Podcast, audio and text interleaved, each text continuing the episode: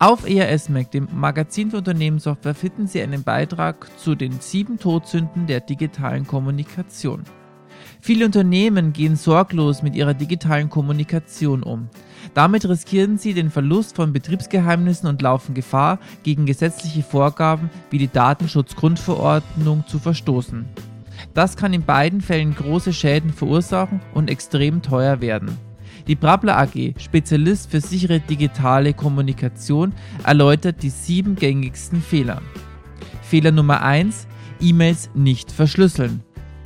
Obwohl unverschlüsselte E-Mails die denkbar unsicherste Kommunikationsmethode darstellen, sind sie de facto immer noch Standard in deutschen Unternehmen.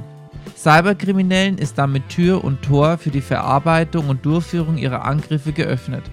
Unverschlüsselte E-Mails lassen sich relativ einfach belauschen und noch einfacher fälschen, etwa um sich als Kollege oder Vorgesetzter auszugeben und den Empfänger so zur unfreiwilligen Preisgabe von Interna zu animieren.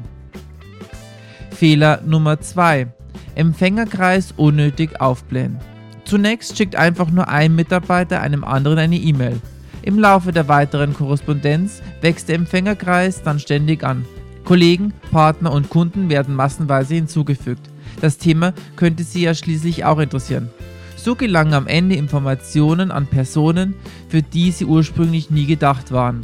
Und wenn dabei noch die E-Mail-Adressen ins für alle sichtbare CC-Feld eingegeben werden, kommt häufig auch noch ein Verstoß gegen den Schutz personenbezogener Daten hinzu. Fehler Nummer 3. WhatsApp und Co. nutzen. Auch die Nutzung von Kommunikationsdiensten wie WhatsApp ist aus rechtlicher Sicht äußerst problematisch. So liest WhatsApp die Adressbücher der Mitarbeiter aus und gibt die Daten an die Konzernmutter Facebook weiter.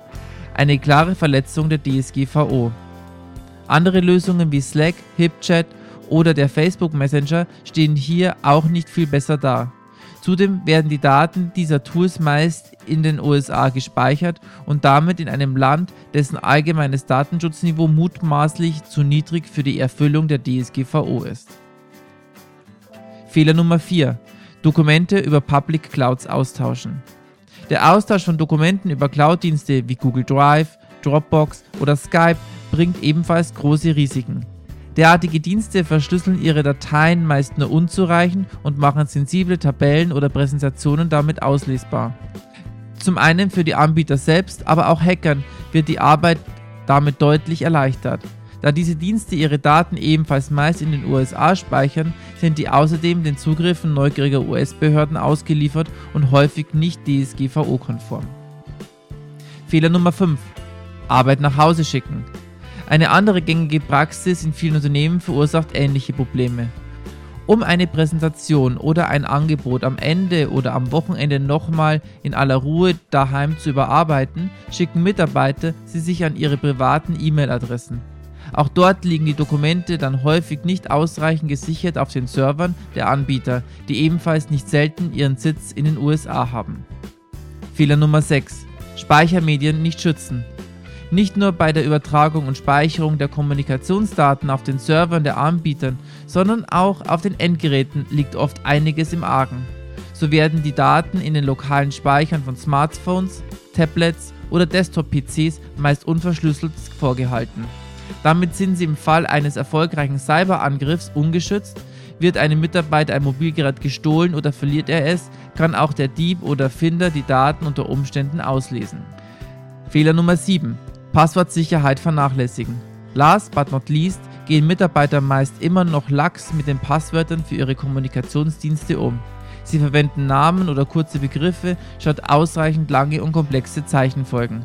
Das macht es Hackern sehr einfach, die Passwörter zu knacken. Nutzen Mitarbeiter komplexe Zeichenfolgen, können sie sich dies natürlich meist nicht auswendig merken und müssen sie deshalb irgendwo abspeichern. Das tun sie allerdings dann meist völlig ungeschützt irgendwo auf ihrem Rechner, wenn sie sie nicht gleich auf dem Post-it notieren und an ihren Bildschirm kleben. Ein Statement von Prabler zu diesem Thema finden Sie auch auf ersmac.digital.